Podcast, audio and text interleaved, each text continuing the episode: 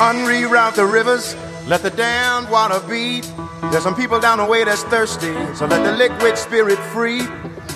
The people are thirsty because of man's unnatural hand. Watch what happens when the people catch wind, when the water hit the banks of that hard, dry land. Liquid spirit. Liquid spirit. Liquid spirit. Liquid spirit.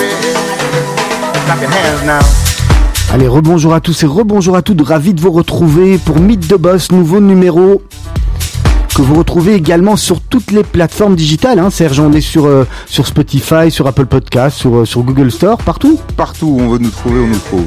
En tous les cas, je suis ravi de vous retrouver. Serge, j'espère que vous allez bien. Voilà, même nous, on se retrouve ici. Non, non, on, on s'est vu il y a pas longtemps. hein. Oui, c'est vrai en plus. On s'est vu il y a pas longtemps. On, on- on va présenter notre notre invité qui nous a fait l'honneur de venir euh, bah, de loin, hein, Laurent Trou. Vous venez pas de trop loin quand même? Bonjour. Bonjour Olivier, bonjour Serge. Euh, non, d'Anvers, donc ça fait une petite demi-heure. On, on- on est flatté hein, parce que c'est vrai que c'est vrai qu'on on n'a pas assez de liens avec la, la communauté juive d'Anvers. En tous les cas, on le crée, euh, on le crée maintenant. C'est qu'il y y a une émission de radio euh, euh, qui s'appelle À l'Anvers, hein, qui, est, qui, est, qui est très intéressante, qui est présentée par euh, par Yael Grossman et, et Laurence Lapa, où elle, où elle présente euh, chaque euh, chaque mois les les, les, les institutions les institutions juives d'Anvers.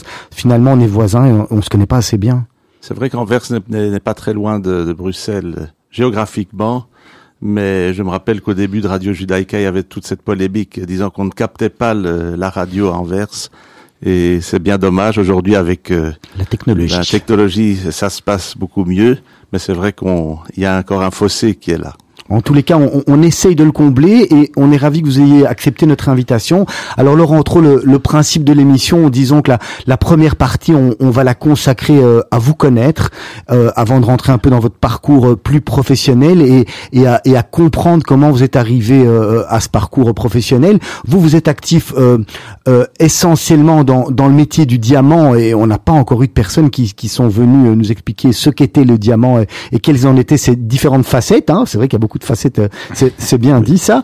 Et puis, et puis vous êtes aussi euh, euh, consul euh, honoraire d'Israël pour la ville d'Anvers et, on va revenir là-dessus dans quelques minutes. Mais, mais au préalable, comme on fait avec chacun de nos invités, on va peut-être vous vous demander de, de vous présenter. On a le temps, on a, on a, on a 10 bonnes minutes pour pour parler de votre parcours et, et qu'est-ce qui vous a amené. Mais, mais on viendra plus tard sur sur ce que vous faites aujourd'hui.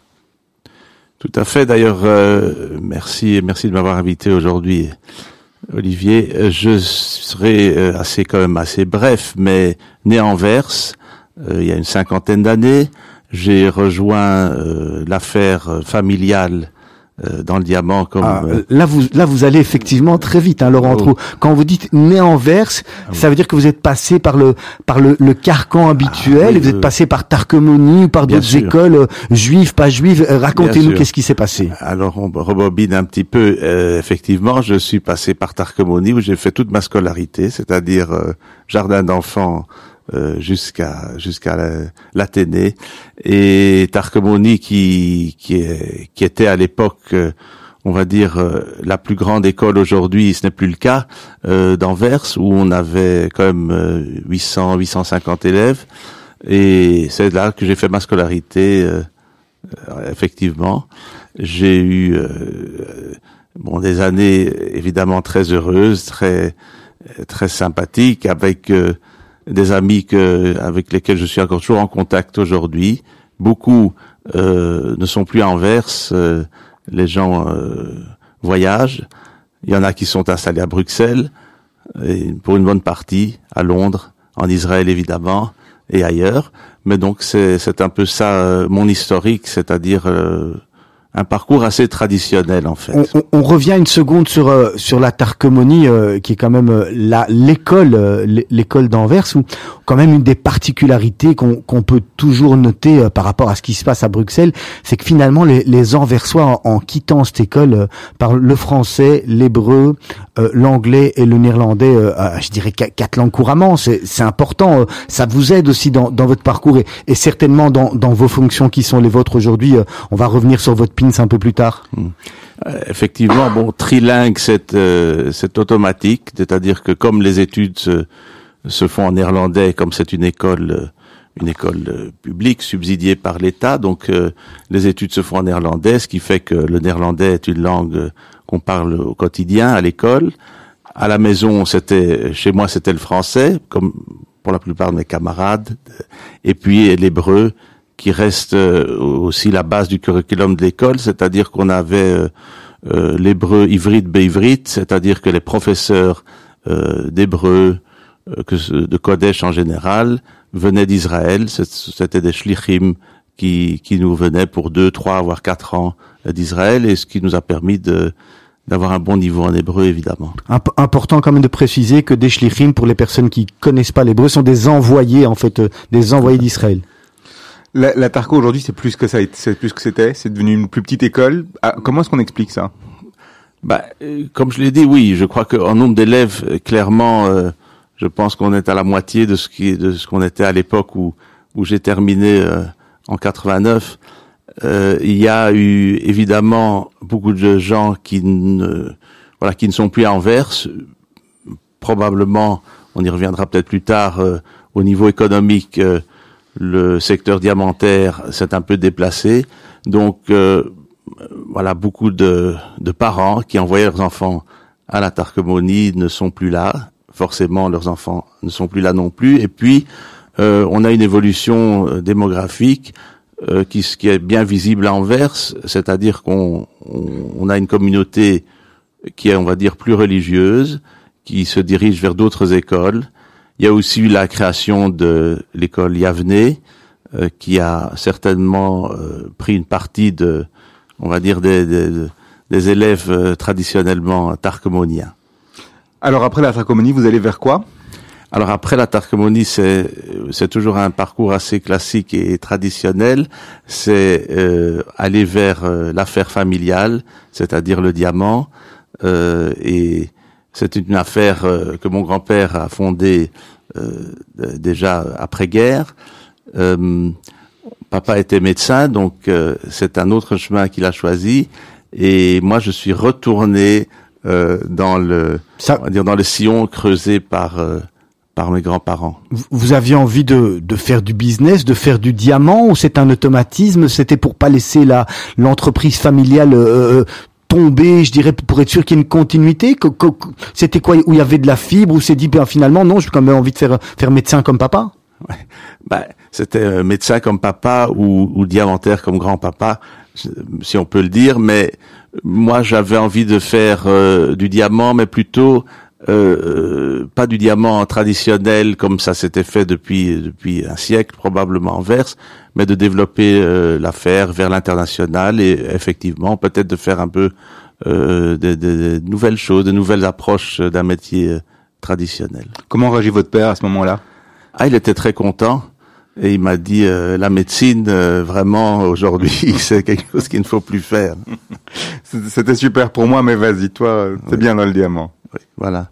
Alors, vous commencez le diamant en, quelle année, Laurent Trou euh, bah, J'ai en fait euh, commencé dès la fin de ma scolarité, donc en, en 90, euh, mais j'avais déjà auparavant euh, fait quelques stages dans l'affaire et, et, appris à tailler la, la taillerie, c'est-à-dire la, la, base du métier, tailler et faire un brillant de 57 facettes à partir d'une pierre brute.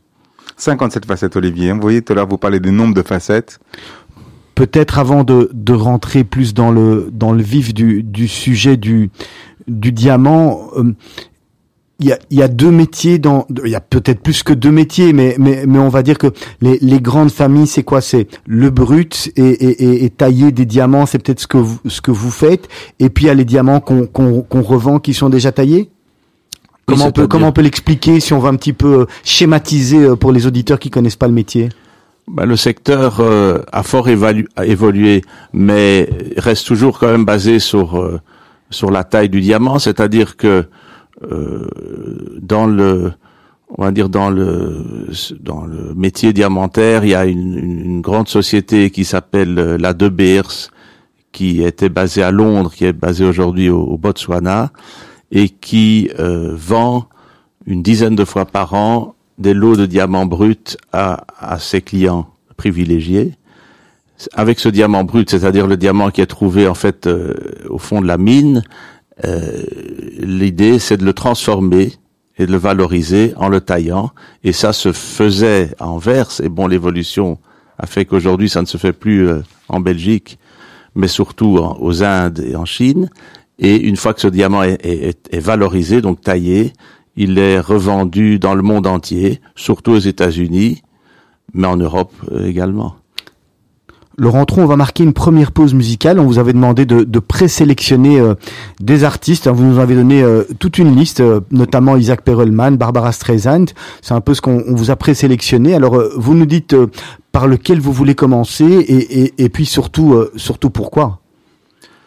Écoutez, oui, Isaac Perelman, c'est un violoniste de rêve.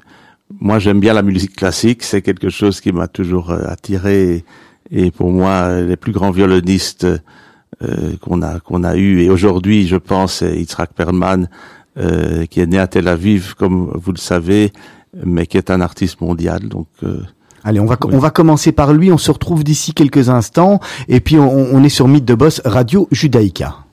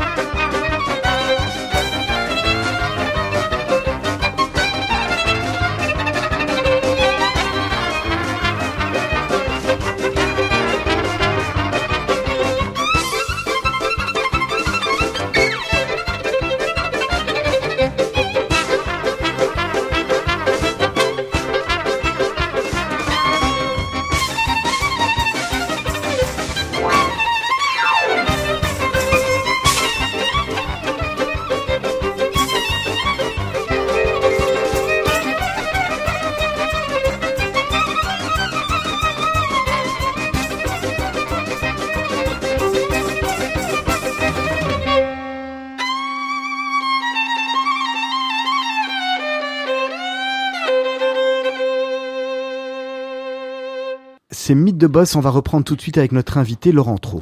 Alors Laurent Trou, on vous laisse, euh, on, on, vous a laissé avant la pause musicale sur la De Beers et, et sur l'industrie du diamant.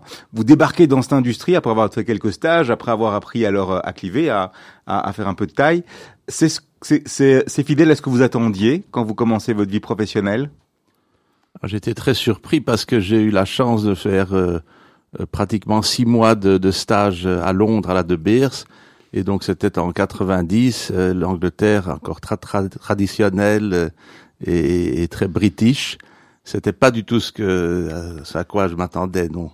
Euh, c'était vraiment très policé, et, etc. Et puis euh, ces ventes qui se passaient à Londres dix fois par par an, comme je, je l'ai dit, c'était vraiment très codé. Alors il y avait des huissiers qui qui étaient en habit, qui vous amenaient dans une chambre pour pour regarder les, les lots de diamants, c'était pas du tout vraiment euh, à quoi je m'attendais. Et très différent de ce qui, est- qui existe à Anvers, c'est la manière dont ça fonctionnait à Anvers, j'imagine. Oui, tout à fait, absolument. Anvers, bon, il y a la, la traditionnelle bourse du diamant euh, que je suppose euh, beaucoup de vos auditeurs connaissent. C'est une, il y a beaucoup de va-et-vient, etc. C'est un, c'est un, un mouvement constant.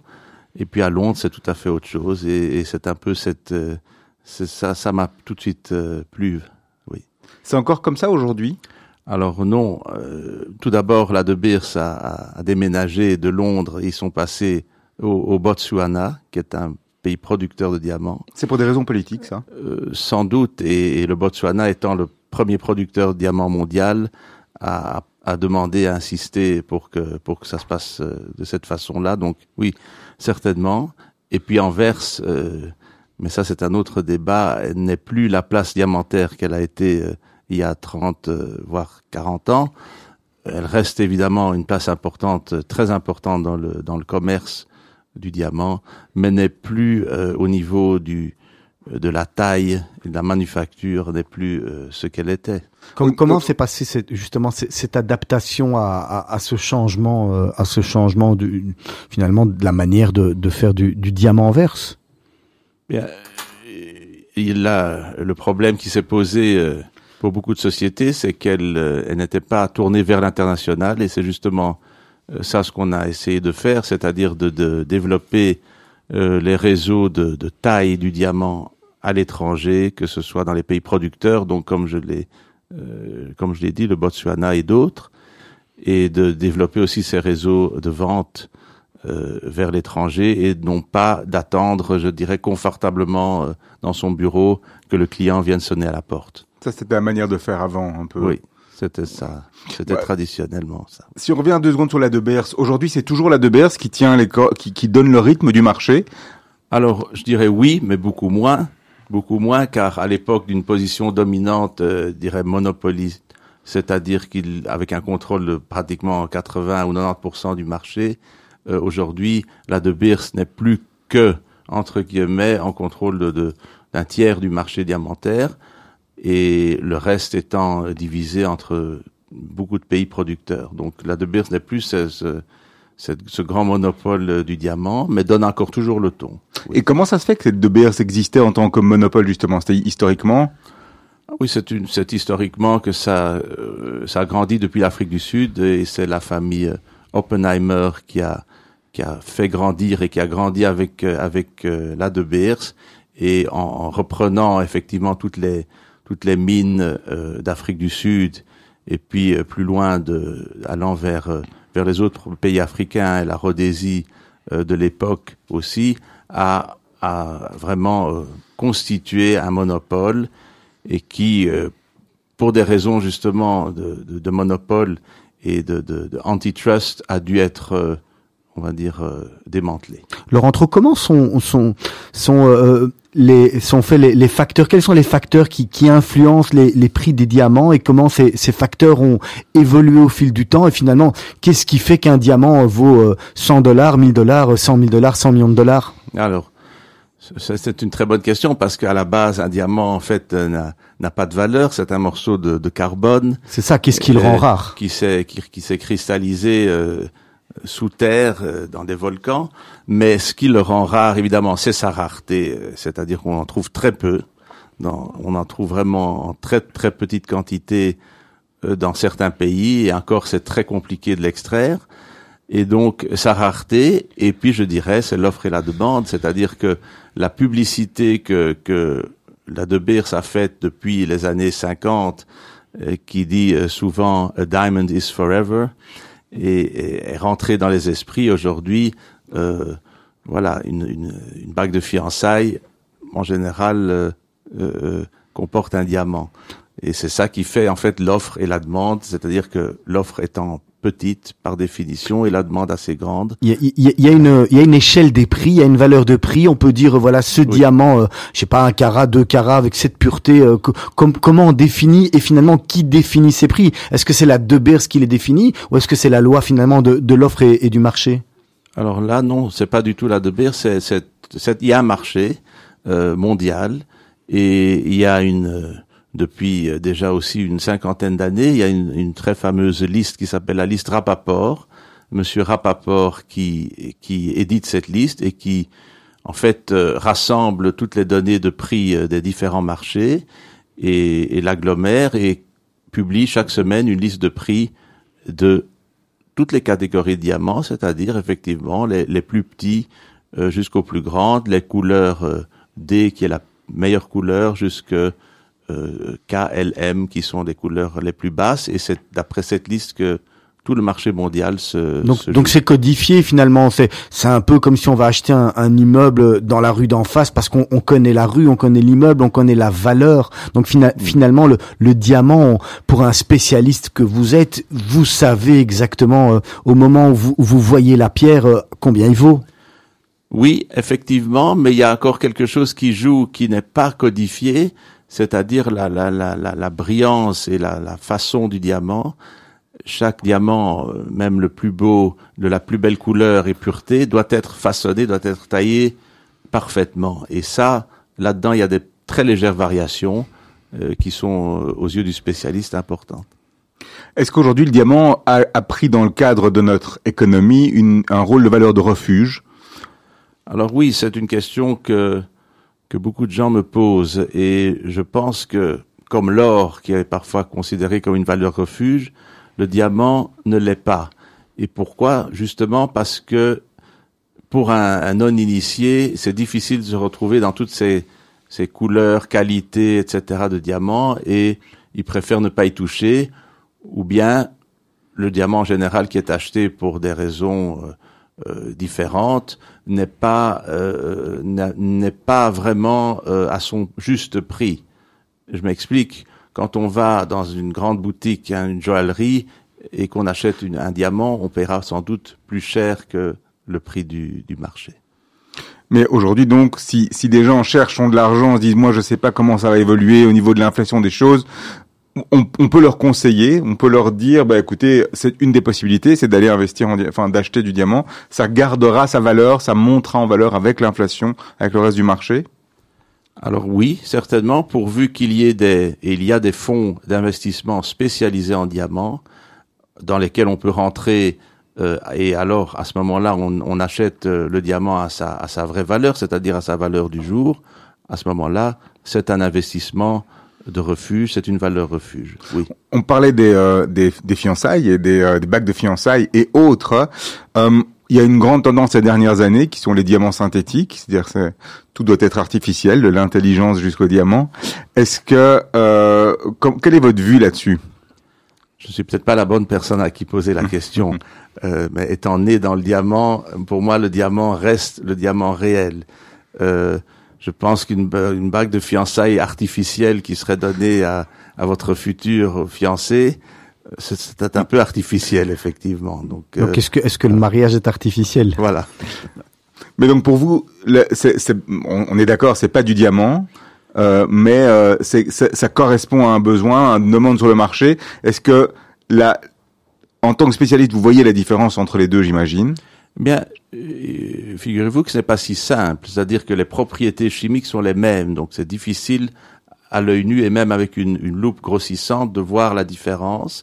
Il y a évidemment des, microscopes et les laboratoires font tout de suite la différence car le diamant artificiel, c'est un diamant qui est construit de, plusieurs couches. C'est-à-dire qu'il y a une, petite pierre au départ qui est une petite pierre euh, réelle de diamant et sont agglomérés des couches successives, comme un, un, oignon, on va dire, et pour se retrouver avec le diamant artificiel. Et ça, on peut le voir, cette, cette succession, on peut le voir au microscope, mais difficilement à l'œil nu. Par contre, la valeur d'un diamant euh, artificiel est en principe euh, euh, nulle. C'est-à-dire qu'on mm. on parle d'un prix euh, environ, euh, on va dire, 50 à 100 fois moins que le diamant réel. Un mot peut-être Laurent Trop sur alors aujourd'hui on n'entend plus que l'intelligence artificielle, chat GPT, etc., etc.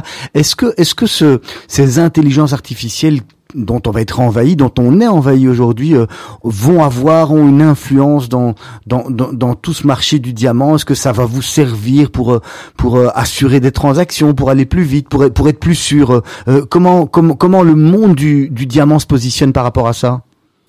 Oui, alors à ce niveau-là, très clairement, euh, le monde diamantaire, comme je pense beaucoup de secteurs, sont aidés par l'intelligence artificielle, surtout dans la conception de euh, dans la taille, c'est-à-dire que la conception du diamant brut vers le diamant taillé, surtout s'il s'agit de pierres plus importantes, c'est-à-dire de pierres de, plusieurs carats, euh, euh, se fait aider par une intelligence artificielle, c'est-à-dire qu'on on fait un mapping en trois dimensions de la du diamant brut et qui nous amènera vers la pierre taillée qui aura la plus grande valeur et la plus grande brillance. Et là, là-dedans, l'industrie est, est très clairement aidée par des technologies israéliennes d'ailleurs, euh, qui, qui utilisent euh, l'intelligence artificielle.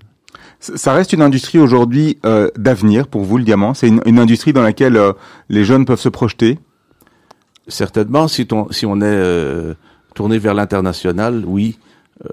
Vers malheureusement ici en Belgique et, et en Verse, le, les, les, circonstances ont fait que le métier est en train de, de disparaître, mais il ne disparaît pas tant qu'il y aura des femmes et des fiançailles, des mariages, il y aura du diamant. Et du carbone. Oui. Ça, ça reste le, le, meilleur ami de la femme, quand même, le diamant. Absolument, comme disait Marilyn Monroe. Au, au, au niveau de, de, la, de la provenance, on a eu, on a, on, est, on a tous vu le film Blood Diamond, et il y a eu tout, tout un ensemble de choses qui, dans, la, dans le, l'inconscient collectif euh, euh, qui tourne autour de cette provenance. Comment est-ce qu'aujourd'hui l'industrie s'est justement euh, organisée de manière à, à, structurer ça et à garantir que ce que la personne a euh, au doigt ou, ou, ou comme collier, c'est quelque chose qui est un diamant propre? C'est aujourd'hui euh, une tendance générale de vouloir connaître la provenance de ce que l'on achète, aussi bien même au niveau mmh. de la nourriture que d'autres choses. Et le diamant n'est pas une exception. Et donc il a été créé déjà euh, suite au film, mais enfin suite à d'autres choses aussi. Euh, dans les années 2000, euh, ce qu'on appelle le Kimberley Process, c'est-à-dire le procès de Kimberley qui qui certifie la la provenance du diamant brut, c'est-à-dire que le diamant brut doit répondre à beaucoup de critères, c'est-à-dire qu'il ne viennent pas d'un pays en guerre, qu'il ne, ne soit pas euh, extrait par, euh, par des, des, enfants euh, mineurs, par exemple, que, etc. Et donc, chaque diamant brut qui est vendu dans le monde doit avoir son certificat, on va dire son certificat de cache-route, c'est-à-dire qu'il est cachère, il a le Kimberley Process. Euh, vous avez eu euh, euh, traversé la, la, crise du Covid aussi, comme toute industrie.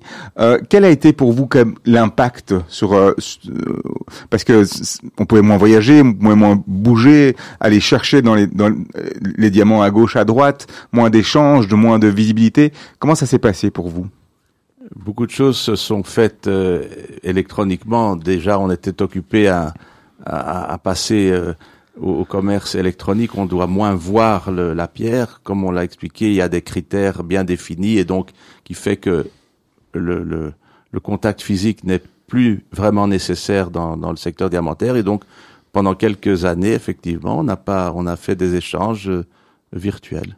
Et avec quand même quelque part un moment ou l'autre un, un, transfert, un transport. J'imagine que c'est pas FedEx ou DHL ou DPD qui va prendre, vient prendre l'enveloppe le soir au bureau. Non, non, il y a des sociétés bien spécialisées dans le transport du diamant, euh, Brinks et d'autres. Enfin, on ne va pas les nommer, mais Bien sûr. Alors Laurent Trop, je propose peut-être de, de, passer euh, à votre deuxième casquette.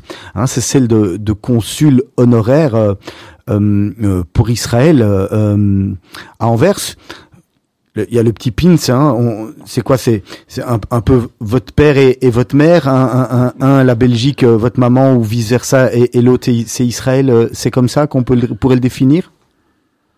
Bah, écoutez, ça fait euh, ça fait un an et demi, donc euh, voilà que j'ai eu la, la chance, oui, l'honneur d'être nommé consul honoraire pour la Flandre, basé à Anvers. Et ah, je, je, vous arrête direct. C'est quoi un consul honoraire? Ah, C'est une question que qu'on me pose souvent. Bon, tout d'abord, c'est le, le, président euh, de l'État d'Israël, euh, en l'occurrence euh, Isaac Herzog, qui, qui, nomme les consuls honoraires d'Israël dans le monde. Et consul honoraire, ben, en fait, c'est tout simple, c'est représenter Israël là où, où Israël n'est pas, c'est-à-dire n'a pas d'ambassade ou n'a pas de, de, représentation. Alors évidemment en Belgique, nous avons l'ambassade à Bruxelles, pas loin d'ici bien entendu. Euh, et puis comme on a commencé à, à le dire dans l'émission, Anvers n'est pas loin de Bruxelles, mais en fait oui. Et donc il y a traditionnellement toujours eu un consul honoraire d'Israël à Anvers, euh, justement pour cette raison. Est-ce que c'est quelque chose, ça, ça, ça n'a rien à voir avec la, la, la, structure politique belge où on dirait bon ben on a l'ambassade le, pour tout ce qui est fédéral et puis après au niveau régional on a quand même une présence un peu plus poussée? Euh, non, non, non. Euh, le consulat honoraire se retrouve dans chaque pays, donc c'est en fait des régions, on va dire, qui sont euh, plus ou moins loin de la capitale et où il n'y a pas de représentation euh, d'Israël. C'est tout. Il n'y a pas de raison. Euh, il y a un consul honoraire en Flandre, moi-même, mais il, il n'a pas de, de, compétences. Je suis consul honoraire, je suis pas consul de. C'est justement, qu'est-ce que fait le consul honoraire? C'est quoi Quel est le cas de vos responsabilités? Alors tout d'abord, je dirais ce que je ne fais pas, et ça, je, je l'ai répété à à beaucoup d'amis, je ne m'occupe pas d'organiser, de, de, faire des passeports. C'était la question euh... consulaire. Ça, malheureusement, et peut-être heureusement, je n'en ai pas l'autorité. Donc ça, je ne fais pas. Alors, ce qu'on fait bien, c'est évidemment, euh, voilà, de faciliter les échanges commerciaux entre les sociétés israéliennes les sociétés belges qui veulent aller investir en Israël et, et donc les sociétés israéliennes venant en Belgique. Euh, c'est faciliter aussi les échanges politiques, c'est-à-dire des voilà des représentants euh, politiques euh, flamands qui qui ont certaines questions par rapport à Israël, qui veulent voyager en Israël, essayer d'arranger que les liens soient les plus les plus chauds et les plus sereins euh, possibles. Est-ce qu'on peut dire que le diamant c'est c'est votre votre métier et, et, et le et le rôle de, de consul honoraire, c'est votre passion ou finalement c'est devenu deux métiers et comment vous vous le répartissez sur une, sur une journée de temps? Non, le diamant, c'est, c'est beaucoup moins mon métier. Depuis, euh, depuis trois ans, je suis, euh, je suis en semi-retraite euh, diamantaire. Je continue à m'occuper de certaines affaires, mais aujourd'hui, le je dirais que le consul honoraire me prend euh, une grande partie de la journée. Alors, c'est quoi votre journée type si, si vous pouvez un peu nous expliquer ce que, ce que vous allez faire euh, dans votre journée de, de consul honoraire? Ben, C'est souvent des rencontres. D'ailleurs, euh, pas plus pas plus tard que ce soir, il y a, il y a un grand euh, dîner qui est organisé ici à Bruxelles pour euh, l'iftar et auquel je suis invité. Et L'iftar, pour les auditeurs qui savent pas, c'est quand on casse le jeûne chez, chez les musulmans, c'est ça? Voilà, pendant la, le mois du ramadan, c'est-à-dire euh, le soir, euh, on peut manger à partir de la tombée de la nuit. Et donc, c'est un dîner qui est organisé chaque année, où je participerai euh, ce soir avec, euh, avec nos amis de, de, de nombreux pays euh, arabes. Et c'est une des choses voilà, auxquelles je, je fais part. En Flandre, justement, vous parliez de la collaboration, de la coopération. Comment a évolué ou comment évolue au, au fur de, de ces dernières années pour vous la perception d'Israël dans les entreprises et dans le politique? Parce qu'il y a évidemment ce qu'on voit dans les médias, mais il y a la, vérité à laquelle vous êtes confronté au niveau du concret. Alors évidemment, euh, beaucoup d'échanges euh, entre la Flandre et Israël se font au niveau du diamant ça s'est toujours fait historiquement et ça n'a pas changé. Par contre, évidemment, euh, Israël étant étant le Startup Nation, il y a beaucoup d'entreprises euh, flamandes qui sont très intéressées euh, d'investir en Israël. Et ça, c'est une, une constante de ces dernières années et qui n'est pas vraiment influencée par euh, la politique ou la perception de la politique du gouvernement d'Israël. Donc on ne sent pas l'impact BDS ou pro-BDS qu'on pourrait avoir dans certains pays ou, ou, dans certaines populations? Non, non, je dirais même, euh, je dirais même que ça n'a ça n'a pas joué de rôle. Alors où on sent beaucoup plus euh, cet impact BDS, c'est au niveau euh, des universités, euh, où, où, là il y a certainement euh, encore beaucoup de travail à faire. Ça fait aussi partie, je dirais, de, de mes tâches, c'est-à-dire de d'essayer de voilà de rapprocher les liens entre les universités israéliennes qui sont quand même au, top, Technion, l'université de Jérusalem, et les universités euh, anversoises, flamandes en général. Alors les échanges ça va dans les deux sens. Euh, la même question, mais euh, depuis Israël, comment est-ce que la Belgique est perçue pour vous? Et quand vous allez parler de la Flandre, vous accompagnez des politiciens peut-être euh, flamands euh, en Israël.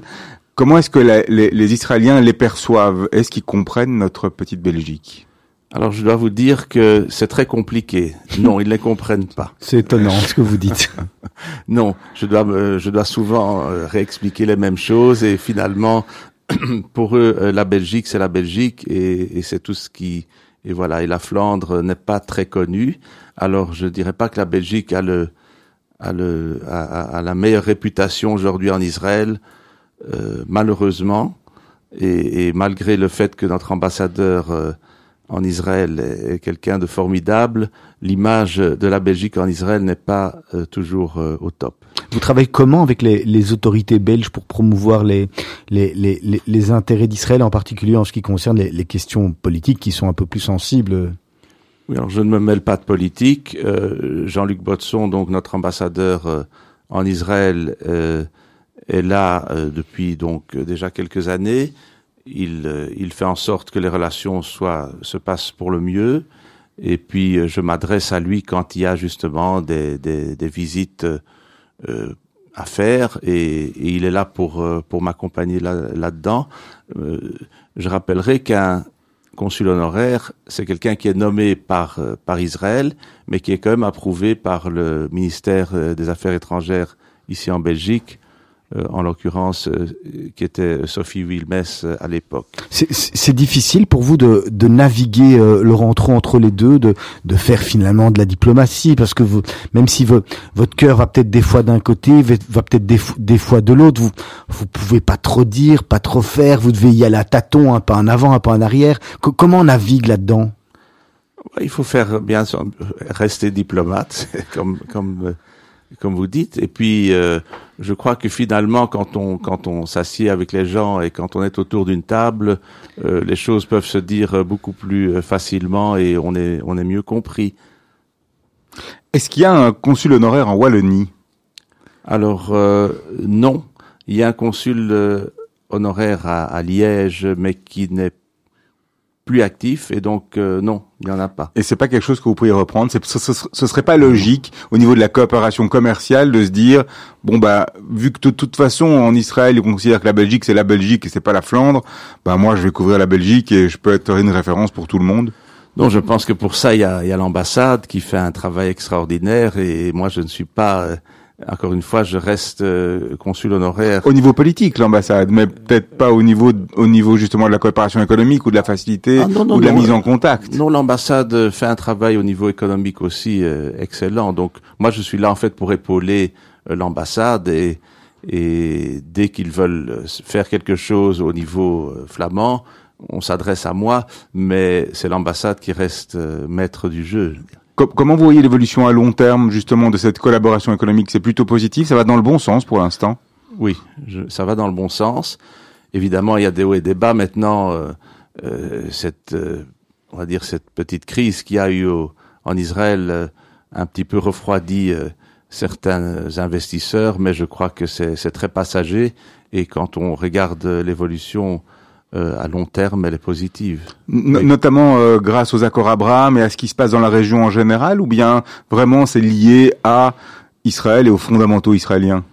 Quand on voit les échanges commerciaux entre la Belgique et Israël, ils sont, euh, à part pendant la période du Covid, ils sont vraiment à la hausse.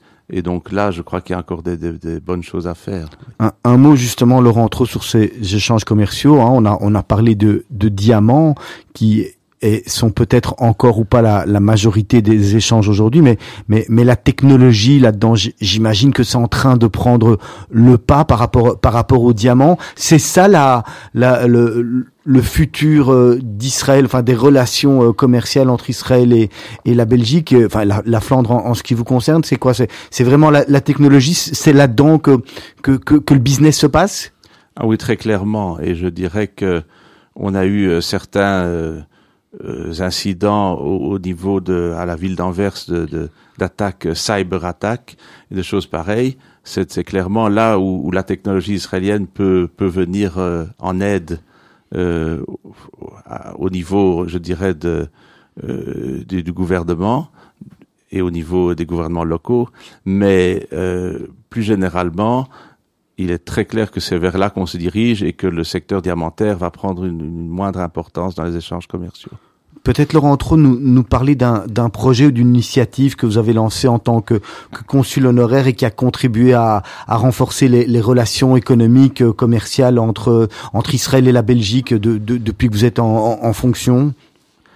Alors écoutez, ça fait un an que je suis là et j'essaye de d'être euh, d'être là pour les gens qui, qui en ont besoin.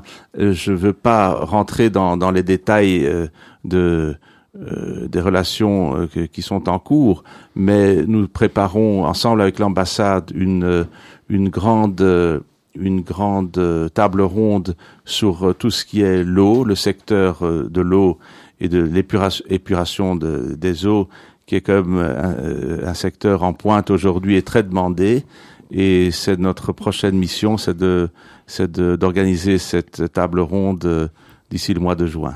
Les missions économiques, ça sert à quelque chose quand on voit, euh, on voit les, la collaboration qui est faite, ça, ça sert vraiment à quelque chose au niveau d'Israël ou de la Belgique? Alors si elle est, euh, si la mission économique est bien préparée, oui, certainement.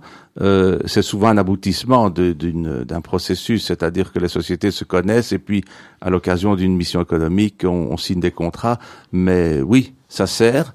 Euh, D'ailleurs, euh, euh, je sais que bien entendu le, le FIT Flanders Investment and Trade est présent en Israël à Tel Aviv et est, très très souvent en contact avec euh, avec euh, le monde économique ici euh, flamand en particulier et organise des missions économiques qui, qui, ont du succès. Vous, vous voyez l'avenir serein entre les, les, les, relations entre Israël et la Belgique? On va vers le mieux, on va vers plus de plus de relations, plus de chiffres. Il n'y a pas un truc qui peut qui peut euh, une petite euh, un petit grain de, de quelque chose qui, qui peut bloquer ces relations? Quoi qu'il arrive, même si la politique euh, n'est pas toujours n'est pas toujours facile ou les deux États se comprennent pas très bien, on, on va quand même vers, vers du business ou enfin en, en, tout cas vers, vers de meilleures relations bilatérales entre les, les deux pays? Alors, je crois qu'il faut se concentrer, enfin en tout cas moi j'essaye de me concentrer là-dessus, car là il y a des progrès qui sont faits. Au niveau politique c'est souvent plus compliqué. Euh, il y a un ancien ambassadeur qui me disait, euh, on a les pays européens, on a les pays euh, euh avec leurs relations envers vers Israël, on a les pays qui sont dans la zone verte, on en a qui sont dans la zone orange, et y en a qui sont dans la zone rouge. Et alors je lui posais la question, mais où se trouve la Belgique? Et pour le moment, on est encore au rouge. Donc, il y a, il y a du chemin à faire. Serge on va attaquer les, les, questions de la les questions de la fin Laurent Trop des, des questions euh, un petit peu plus rapides et, bon voilà des, des, petites réponses rapides. Euh, votre don Laurent Trop Peut-être la diplomatie. C'est déjà pas mal hein. diplomate également euh, également à la maison. Ah, ça à la maison il y a une patronne. C'est toujours elle euh, qui a le dernier. C'est vous qui avez le dernier mot, c'est oui chérie, c'est ça? C'est ça.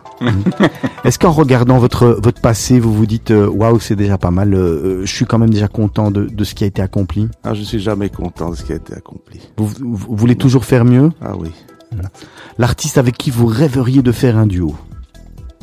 Ah, je suis je ne sais pas, j'ai absolument nul en, en chant. Ah, ça doit pas être que de la chanson, hein, ça peut être ah. du cinéma, euh, ça peut être écrire un livre, ça peut être. Euh, non, non, ça, je... on, on, passe. On passe. Les trois grands plaisirs du moment. Du moment, c'est mes enfants et c'est, voilà, c'est être avec sa famille J'ai six enfants, donc c'est six fois du plaisir. C'est magnifique. V- votre engagement dans, dans la ville, il se résume, il se résume à quoi? J'étais président de la communauté juive euh, d'Anvers pendant euh, 15 ans. Voilà. vous, vous, posez beaucoup de questions, Laurent Trot Je suis, j'écoute. Ça, c'est les, les paroles d'un sage, c'est be- c'est beaucoup d'écoute. Oui, je pense. La, la, la défaite rend humble ou revanchard? Ni l'un ni l'autre. Qu'est-ce que vous prendriez avec vous si vous devriez aller dans l'espace? Euh, Ma collection de disques, Vous en avez une grande énorme. Vous écoutez encore sur des, des vinyles Euh, Bah non, plus ça, mais c'est plutôt les CD. Mais aujourd'hui, je sais que tout se trouve euh, sur un petit téléphone. C'est assez facile. Oui. Quel conseil pour rester zen? On, on voit, hein, on sent que vous êtes zen quand même. Hein. Quel conseil vous, vous donneriez? C'est possible. Non, bah c'est. Je ne crois pas qu'il y a de conseils à donner. C'est quelque chose qui vous est donné. Votre métier en un mot? Persévérer. Le métier que vous rêviez d'exercer en étant enfant. Bah, Je suppose que c'est médecin comme, euh, Comme papa comme papa. Vous le regrettez aujourd'hui d'avoir quand même... euh, c'est un petit, euh, un petit regret. Vous voulez que vos enfants soient médecins, par exemple Peut-être qu'un des enfants euh, suivra. un, un sur Ses six grands-pères. Oui. D'accord. Est-ce que vous avez un modèle? Est-ce que vous avez quelqu'un qui vous a, euh, euh, dont vous avez un peu regardé euh, la vie qui- et qui vous inspire aujourd'hui? Je crois qu'il y a les grands hommes d'État qui, qui sont vraiment un modèle. Écoutez, Pérez, par exemple, en Israël. Ça, c'est une, c'est une personne dont, dont vous gardez, euh, gardez une belle image? Il a réussi à imposer un style, une image euh, de respect. Qu'est-ce qui vous fait lever le matin, Laurent ben, moi, c'est d'aller à la synagogue à 8 heures. Tous les matins, synagogue? Là, vous portez pas la kippa, vous la portez pas tout le temps. En général, si. Le, le- le meilleur moment de votre, de votre journée Le soir, quand je rentre à la maison. la, La famille. la famille, toujours euh, les, les valeurs euh, importantes de votre vie. Oui. La, la clé de la réussite pour vous, c'est D'être apprécié par les hommes. C'est important. Savoir se faire, euh, se faire aimer.